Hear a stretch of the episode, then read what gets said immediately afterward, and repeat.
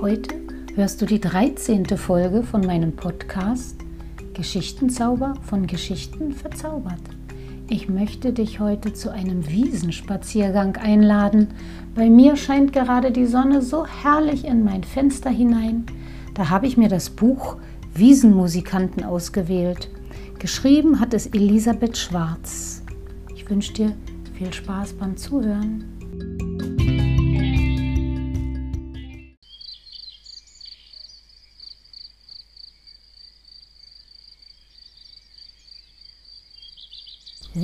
Wiesenmusikanten, belauscht und beschrieben von Elisabeth Schwarz.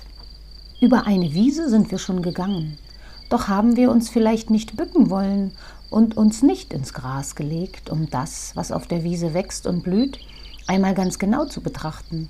All die grünen Gräser und all die vielen Blumen. Das Gänseblümchen mit seinem weißen Blütenkranz, das kennt ein jeder. Und auch die dicke gelbe Butterblume. Aber da wachsen noch viel mehr Blumen. Blaue, rote, weiße, gelbe und violette.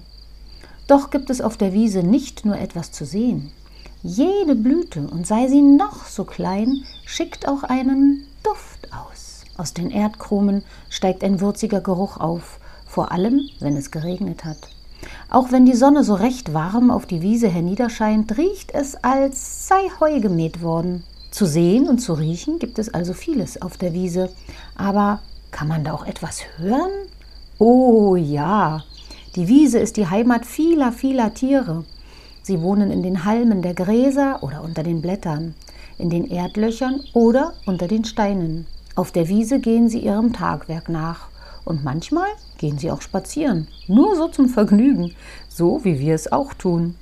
Unter diesen Tieren sind nun auch Musikanten, die auf winzigen Instrumenten Musik machen. Den Einzelnen würden wir vielleicht gar nicht wahrnehmen, so leise ist seine Musik, aber es sind ja so viele, die da im Sonnenschein oder im Abendlicht, ja, sogar auch in der Nacht Musik machen. Kommt mit auf die Wiese. Wir wollen die Musik hören und nach den Musikanten suchen.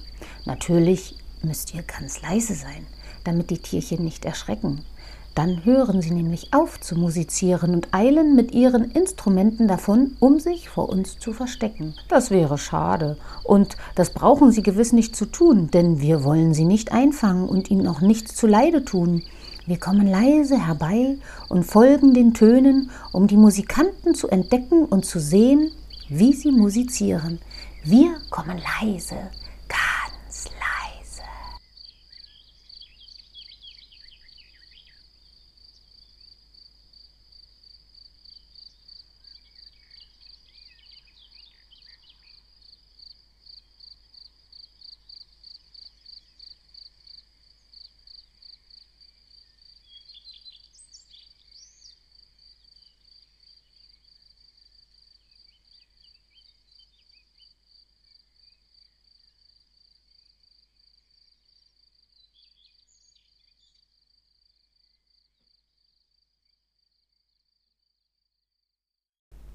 Erstes Kapitel Der Grashüpfer.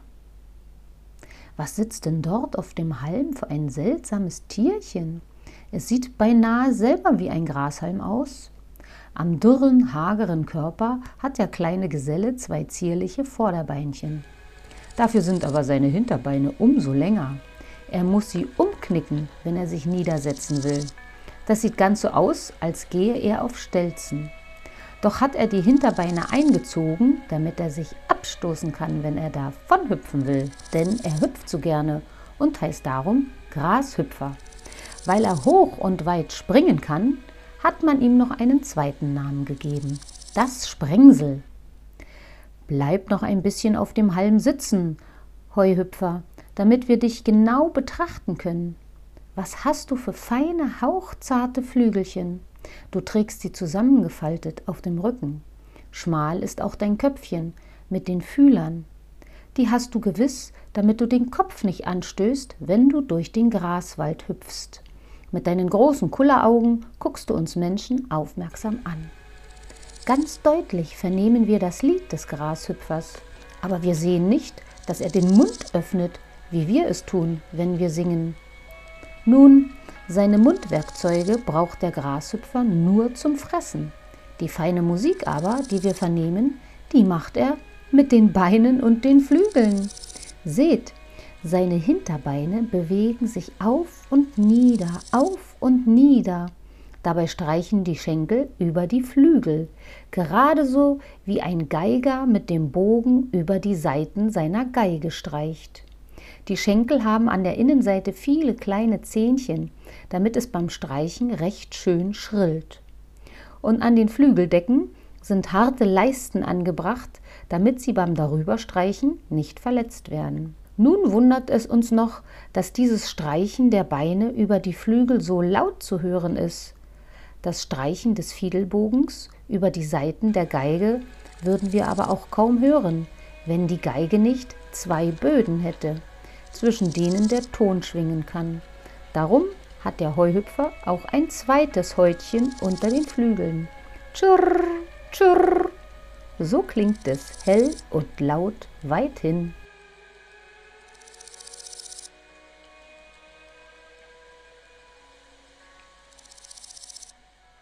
Zweites Kapitel Das Heupferd. Ein Rascheln, ein Knacken, schon kommt ein anderes Sprengsel herbeigehüpft. Mitten auf die Blüte des Löwenzahns ist es gesprungen. Es sieht unserem kleinen Grashüpfer ähnlich, aber es ist viel größer und länger, mindestens so lang wie, wie unser Mittelfinger. Die Löwenzahnblüte schwankt dann auch mit ihrer Last hin und her wie eine Schaukel. Der große Bruder des Grashüpfers aber sitzt ganz still. Auch er hat einen grünen Frack an. Doch der ist schon etwas verblichen und bräunlich an den langen Schößen.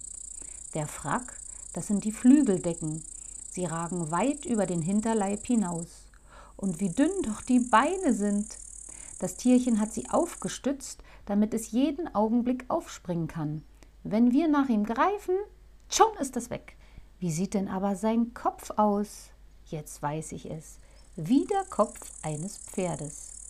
Auf der Wiese tummelt es sich besonders gern herum, wenn das Gras gemäht und zum Trocknen ausgebreitet ist. Darum heißt der große Bruder des kleinen Heuhüpfers auch Heupferd. Ein Pferdchen ist es, das nicht wiehert. Es macht nur immerfort zick, zick, zick. Aber nicht mit den Beinen und Flügeln wie der Grashüpfer, das Heupferd macht seine Musik nur mit den Flügeln. Es reibt den linken Vorderflügel an dem rechten. Das können wir beobachten. Was wir aber nicht mit bloßem Auge sehen können, das sind die Ohren des Heupferdes. Weißt du, wo sie sitzen? Das kann niemand erraten. Die Ohren sind nämlich beim Heupferd an den Vorderbeinen. Ohren an den Vorderbeinen. das ist ja zum Lachen. Nun, es sind auch keine langen Ohren, sondern nur winzige Trommelfelle. Und nicht nur zwei, sondern vier, damit das Heupferd auch gut hören kann, was die anderen Heupferde ihm zu sagen haben. Weil das Heupferd so schön musiziert, fangen es Kinder manchmal ein und sperren es in eine Schachtel.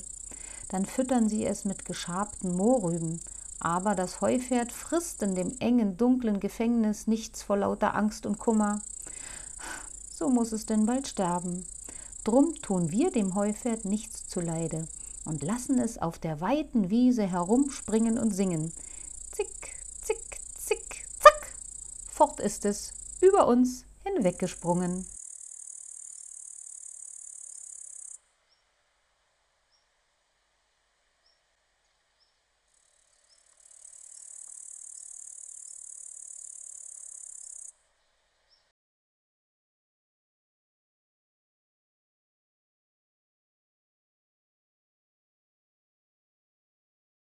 Drittes Kapitel. Die Grille. Musiziert wird aber immer noch. Ja, lauter als zuvor. Tschirr, tschirr, tschirr. So ertönt es. Dann ist eine Weile still. Jetzt wieder. Tschirr, tschirr, tschirr. Es klingt so, als ärgere sich der Musikant, weil wir ihn noch nicht entdeckt haben. Auf keinem der Grashalme ringsum ist er zu erblicken. Und er sitzt auch nicht auf einer Blume. Es muss ein hübsches Tierchen sein, weil sein Singsang so munter und frohgelaunt klingt, Sicherlich hat es auch ein ganz besonders schönes Flügelkleid. Wo steckst du denn, kleiner Musikant? Von woher kommt denn das Zirpen? Von jenem Fleck da drüben, auf dem nichts Rechtes wächst? Dort guckt ein dunkles, unscheinbares Tierchen mit seinem plumpen Kopf aus einem Erdloch heraus. Soll das der Urheber des schönen Tschurr, Tschurr, Tschurr sein? Ja, das ist die Grille, deren Zirpen man weithin hören kann. Vor allem gegen Abend, wenn die Dämmerung kommt. Mit einem schlanken grünen Grashupf und mit einem stolzen Heupferd kann sich die Grille nicht vergleichen. Auch sind ihre Beine recht kurz und sie kann nicht so gut springen wie jene beiden. Doch hat sie einen schwarz glänzenden Kopf mit langen Fühlern. Auch die Decken, unter denen sie die feinen Flügel wie einen Fächer zusammenlegt, sind zwar dunkel, doch sauber gehalten. Und kein Sprengsel, ob groß, ob klein, kann so laut und so schön musizieren wie die Grille. In der Abendstunde guckt sie mit dem Kopf aus ihrem Erdhaus heraus und vertreibt sich die Zeit mit Zirpen. Sie reibt die Flügeldecken aneinander, was wir nicht sehen können, weil sie ja doch nicht ganz aus ihrem Bau heraus will. Sie ist nämlich sehr scheu. Wenn sie uns hört, verstummt sie sogleich, damit wir nicht merken sollen, wo sie sitzt. Sie hat auch gute Ohren. Sie liegen wie beim Heupferd an den Vorderbeinchen, die sie mit dem Kopf aus ihrem Haus herausstreckt. Tschurr, tschurr, tschurr. So geht es wohl den ganzen Abend. Doch jetzt schweigt sie haben wir uns bewegt oder nur tief geatmet und das hat sie gehört? Schon ist sie in ihrer Erdhöhle verschwunden.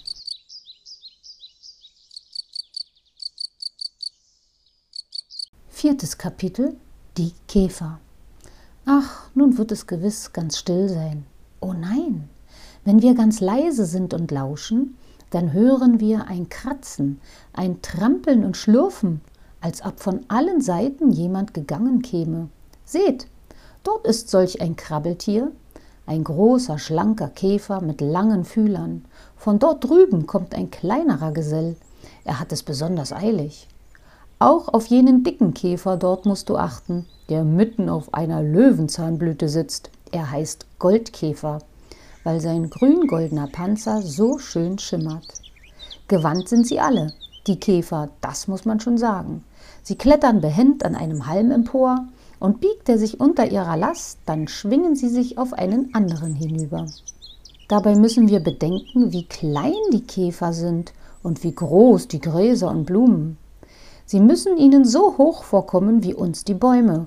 Und die Wiese, das ist für das Käfervolk ein schier undurchdringlicher Wald. Aber da unten im Klee sitzt ja auch ein Käfer. Er lässt die feinen Fühler spielen. Fast hätten wir ihn nicht bemerkt. Und den Grashalm hinauf klettert ein anderes, rötlich-braunes Käferchen. Ihr kennt gewiss noch eine ganze Reihe solcher Krabbler und ganz bestimmt den hübschen Marienkäfer. Er ist an seiner roten Bluse mit den dunklen Tupfen gleich zu erkennen. Man nennt ihn auch Sonnenkälbchen. Komm herüber auf meine Hand und krabble an meinem Finger hoch. Da fühlt man, wie die Beinchen über die Haut streifen. Ja, wir glauben sogar zu hören, wie es trappelt. So macht jeder der tausend und abertausend Käfer auf der Wiese ein Geräusch. Da wird ein dürrer Ast bewegt, dort raschelnd ein Blatt beiseite geschoben. Ganz leise sind die Geräusche. Doch da es so viele sind, hört es sich an wie ein Raunen und Rauschen. So klingt es, wenn der Wind durch die Bäume im Wald streicht. Auch die Wiese hat eine immer tönende, summende Stimme.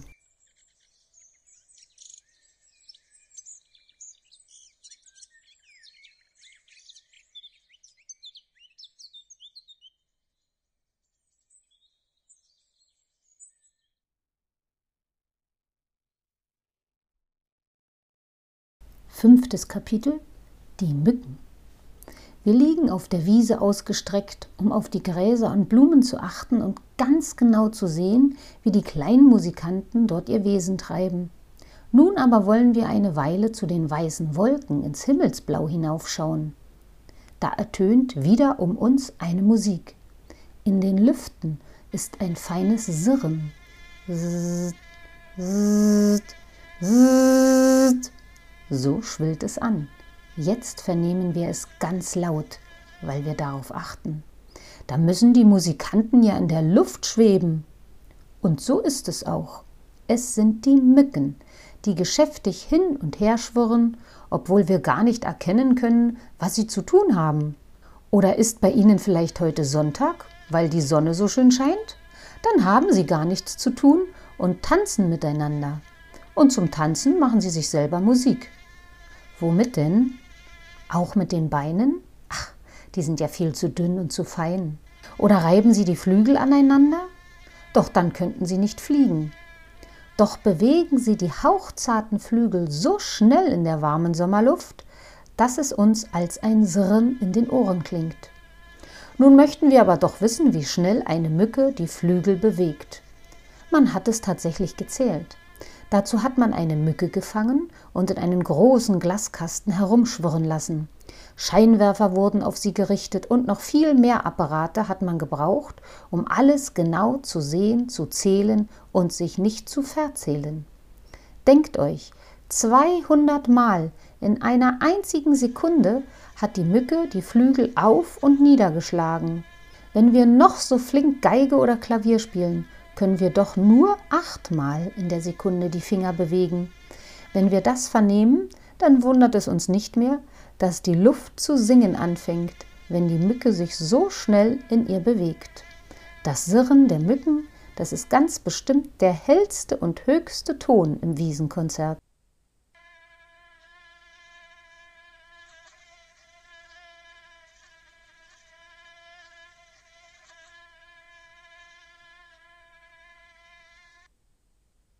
Sechstes Kapitel Die Biene.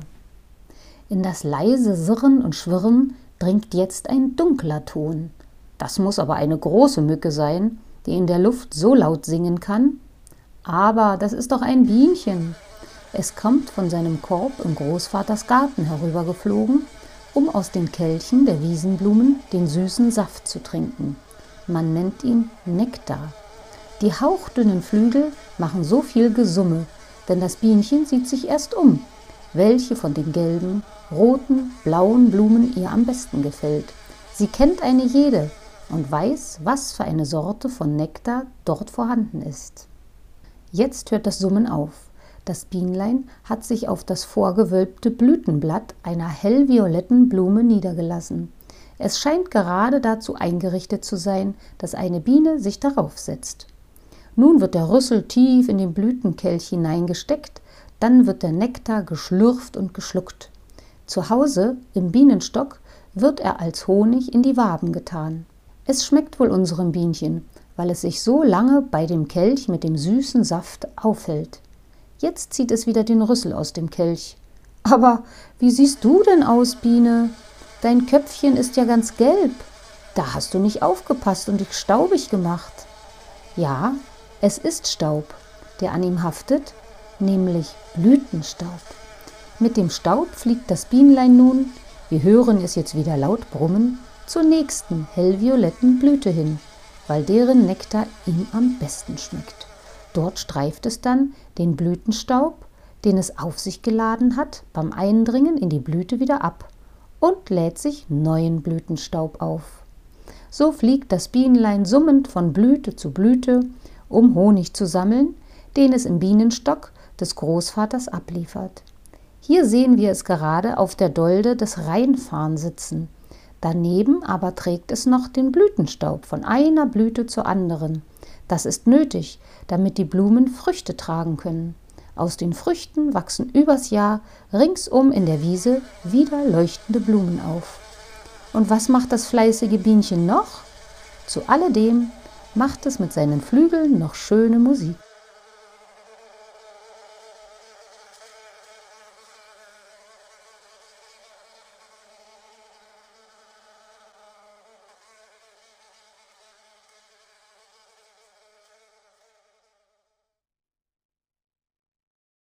Siebtes Kapitel Die Hummel. Brrr, brrr. Kommt denn da angebrummt? Bald so groß wie eine Haselnuss ist das Tierchen. und es hat auch ein haselbraunes, gelb gestreiftes Haarkleidchen an. Andere Hummelarten tragen ein dunkleres Gewand. Wird es euch denn nicht zu warm, wenn die Sonne so schön scheint, ihr dicken Hummeln? Ja, es ist schon seltsam, dass die Hummel ein so dickes Pelzlein trägt. Es kommt wohl daher, weil die Hummeln auch in Ländern leben, die hoch im Norden liegen. Des Abends ist es ja auch bei uns schon manchmal kühl. Und die Hummeln wohnen nicht in einem für sie geflochtenen Korb wie die Bienen.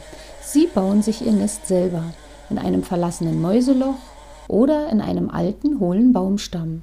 Auch sind die Hummeln oft im Oktober noch unterwegs, um bei Glockenblumen und Disteln den Honig einzusammeln. Da muss man schon warm angezogen sein. Aus unendlich vielen Härchen besteht ihr Pelzkleidchen. Daran haben sie nicht schwer zu schleppen. Sie sehen aus wie Bären und sind doch so geschwind wie die Bienen.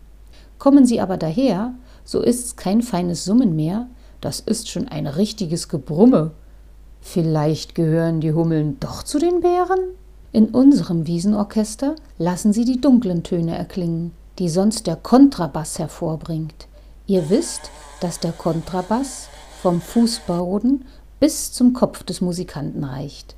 Mit einem großen Bogen streicht der Musikant über die Saiten. Schrumm, bum, schrumm, bum, schrumm, bum. Das gibt in einem Konzert den richtigen Takt und Schwung.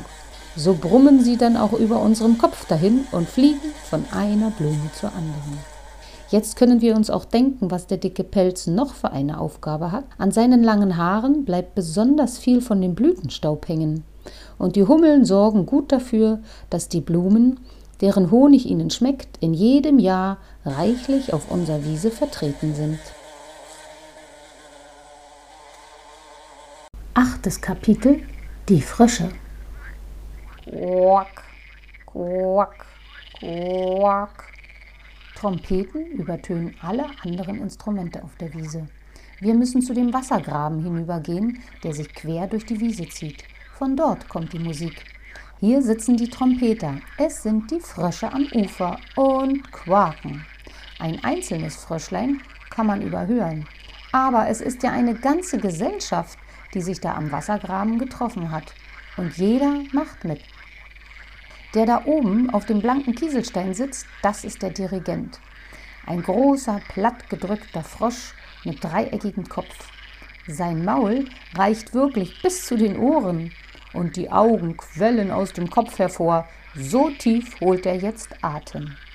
Aber was sind denn das für seltsame Blasen, die der Frosch an beiden Backen hat? Das sind seine Schallblasen, die er zum Trompeteblasen braucht.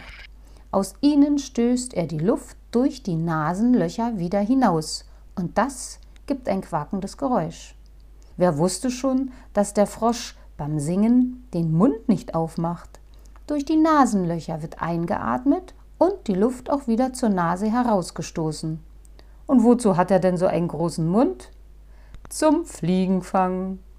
So sitzen die Frösche an der Uferböschung und blasen vergnügt Trompete. Sie tun es nur, wenn sie gut gelaunt sind und in heiterer Stimmung. Aber Frösche sind fast immer vergnügt. Darum mögen wir sie auch so gerne. Sie lassen sich durch uns nicht stören, weil wir leise herangekommen sind und über ihr Gequake machen wir uns auch nicht lustig. Wenn aber ein Storch über die Wiese fliegt, dann verstummen sie ganz plötzlich. Im hohen Bogen springen sie allesamt in den Wassergraben hinein. Platsch! Das ist das Letzte, was wir von ihnen zu hören bekommen. Doch ist kein Storch weit und breit zu sehen, so geht das Trompetenkonzert weiter. Quack, quack, quack.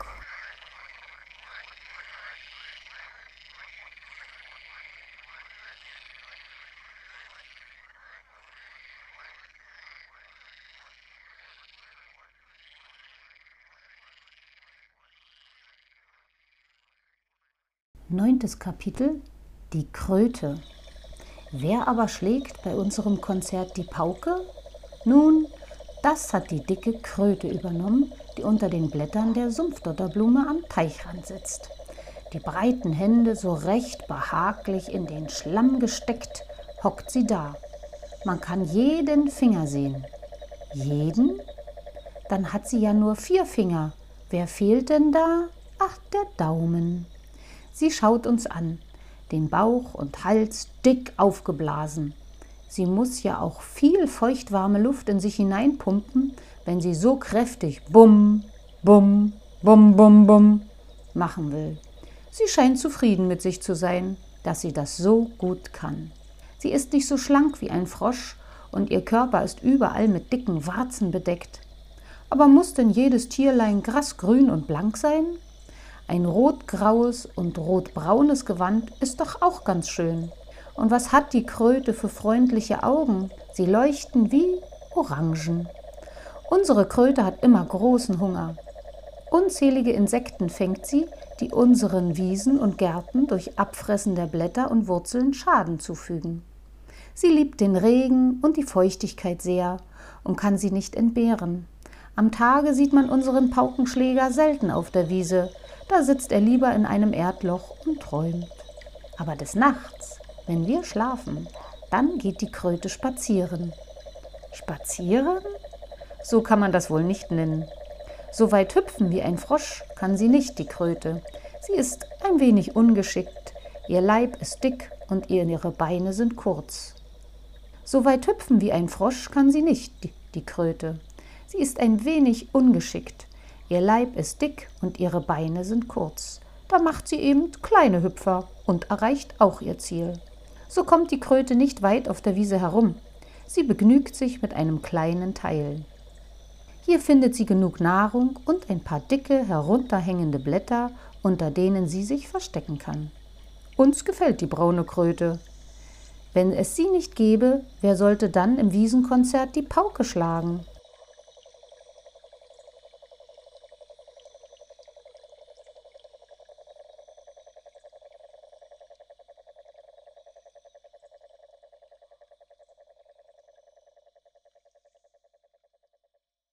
Zehntes Kapitel Die Lerche. Tirili, Tirili, ertönt es hoch über uns. Wir heben den Kopf und schauen in den blauen Himmel empor, um zu entdecken, wer da so schön die Flöte spielt. Ganz hoch oben, da ist ein winziger dunkler Punkt. Das ist die Lerche, die lieblichste aller Wiesenmusikanten. Sie flötet ganze Melodien, während sie dort oben im Himmelsblau herumfliegt. Aber sie fliegt doch gar nicht. Sie bleibt doch immer auf derselben Stelle stehen, verwundern wir uns. Doch, das sieht nur von unten her so aus. Unermüdlich bewegt sie die Flügel, steigt bald ein wenig höher hinauf, bald senkt sie sich wieder in Schraubenlinien herab, und die Töne dringen dabei tief aus ihrer Brust. Wenn wir die Lerche doch einmal ganz nahe sehen dürften. Gewiss hat sie ein schönes Gefieder, vielleicht blau-schwarze Flügel, ein rotes Käppchen und gelbe Strümpfe und Schuhe. Habt nur ein wenig Geduld. Sie senkt sich immer zu singen, ja schon tiefer und tiefer herab. Dann verstummt sie auf einmal und fällt auf die Wiese hernieder. Ja, es sieht wirklich so aus, als sei sie gefallen. Aber sie ist nur zu ihrem Nest geflogen. Kommt leise, ganz leise herzu. Dort muss das Nest sein, in jener Mulde. Denn die Lerche wohnt nicht hoch in den Zweigen eines Baumes, sondern sie hat sich im Gras aus Blättern, Helmchen und Wurzeln ihr Nest gebaut. Das ist klein und zierlich, wie die Lerche selber. Enttäuscht sind wir, weil sie nur ein graubraunes, geflecktes Federkleid hat und so unscheinbar aussieht. Doch man soll sie nicht entdecken, wenn man über die Wiese geht, deshalb ist sie so einfach gekleidet. Dafür hat sie aber eine der schönsten Stimmen unter allen Vögeln. Was wäre unser Wiesenkonzert ohne ihr Flötenspiel, ohne das süße Tirili, Tirili, Tirili?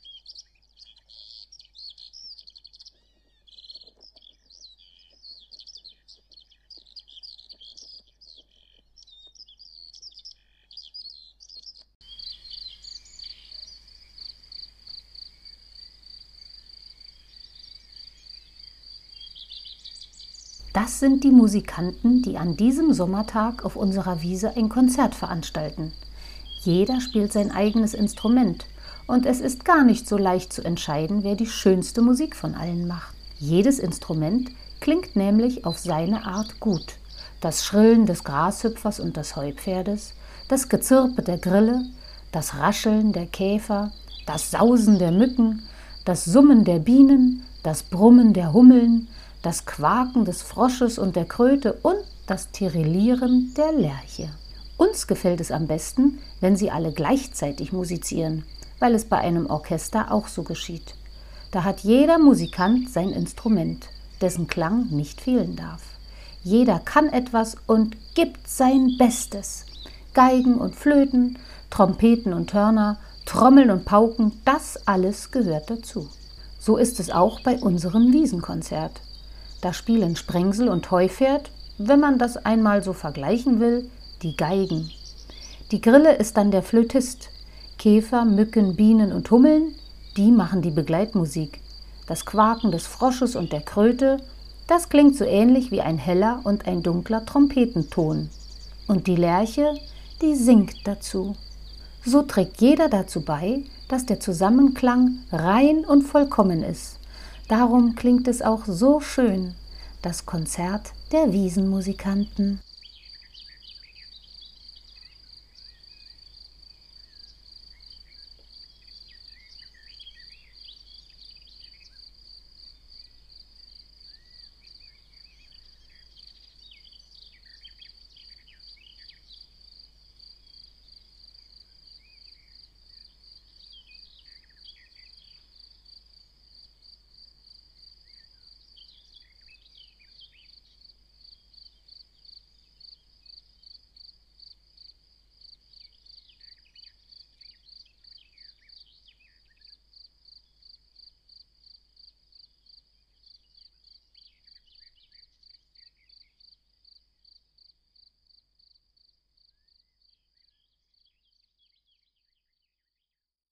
Und weil das heute so gut passt, möchte ich dir noch ein Musikstück anhängen.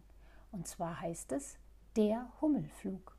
Der russische Komponist Nikolai Rimski-Korsakow hat es schon vor über 120 Jahren komponiert und es ist Teil seiner Märchenoper Das Märchen vom Zaren Seitan. Ich hoffe, du kannst die Hummeln gut hören. Viel Spaß beim Lauschen.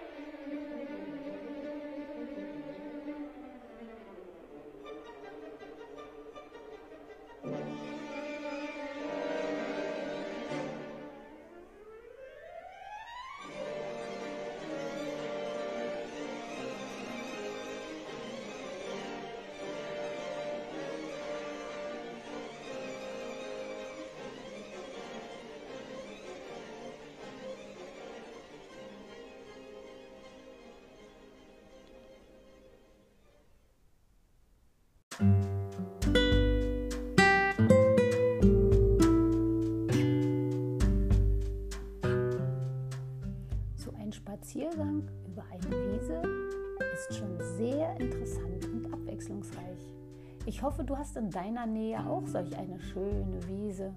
Und beim nächsten sonnigen Tag gehst du dorthin, legst dich ins Gras und beobachtest das Treiben der Bewohner. Mein Name ist Christine. Ich wünsche dir viel Spaß dabei.